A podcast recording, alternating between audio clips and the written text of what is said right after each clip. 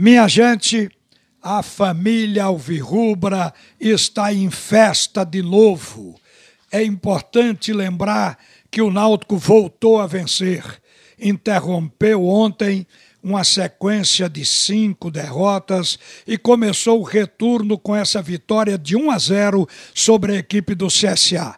O importante foi ver o Náutico retomar aquele futebol que o fez vencedor no início da competição, com um futebol impositivo, consistente, competitivo, ocupando o campo.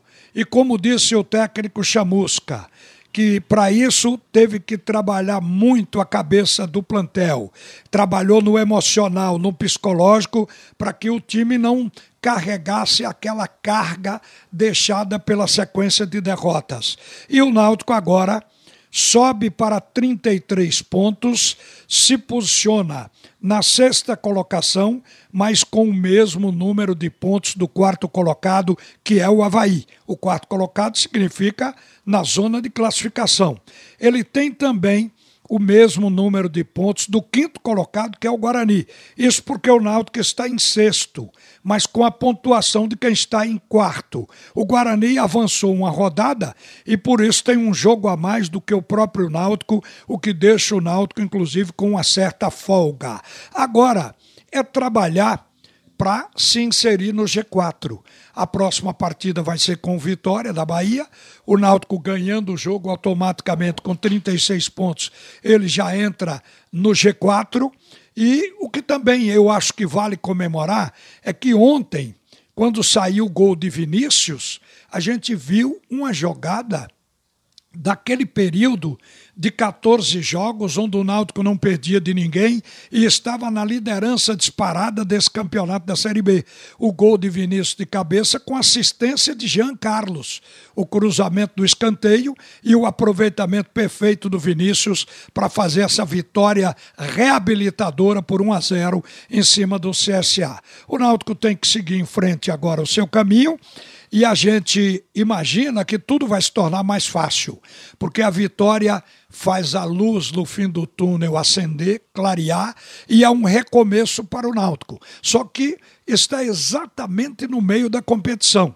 Significa dizer que depois da partida de ontem, o Náutico ainda tem 18 jogos pela frente, o que seguramente vai ter tempo suficiente para ele se posicionar nesse setor e se manter no G4, porque o importante não é ser primeiro, minha gente. O mais importante é estar dentro do G4 para subir no final da competição para a primeira divisão no ano que vem. E o Náutico alcançou isso.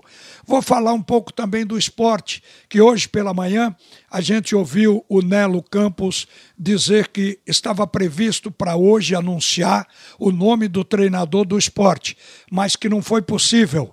Então vai ficar, talvez por fim da tarde, amanhã, o, o esporte continua procurando esse treinador. Chegou a falar com Dorival Júnior, mas Dorival descartou a possibilidade porque tem problema de doença na família. Eu acho que é com a esposa dele. E ele não está disponível para sair de casa para vir aqui para o Recife trabalhar no esporte. O Nelo disse que dinheiro não iria atrapalhar o contato com o Dorival, porque o Dorival tem um reconhecimento de que foi no esporte que ele renasceu, que ele ressurgiu como treinador de futebol. Então ele é grato ao esporte, o problema é realmente a doença na família. E a bola da vez está sendo o técnico Hélio dos Anjos, que, segundo se sabe, recebeu uma proposta do esporte e fez uma contraproposta. Mas o esporte está limitado a um valor de salário para o treinador. Então, não é qualquer proposta que vai ser aceita, mas estamos no compasso de espera. Mas uma luz também na Ilha do Retiro. Apesar da crise financeira, o Nelo diz que só espera a contratação do treinador para fazer contratações de reforços. E o esporte precisa. Ainda bem que a diretoria não vai economizar tanto para reforçar o time. Uma boa tarde, minha gente. A seguir, o primeiro tempo do assunto é futebol com Roberto Queiroz.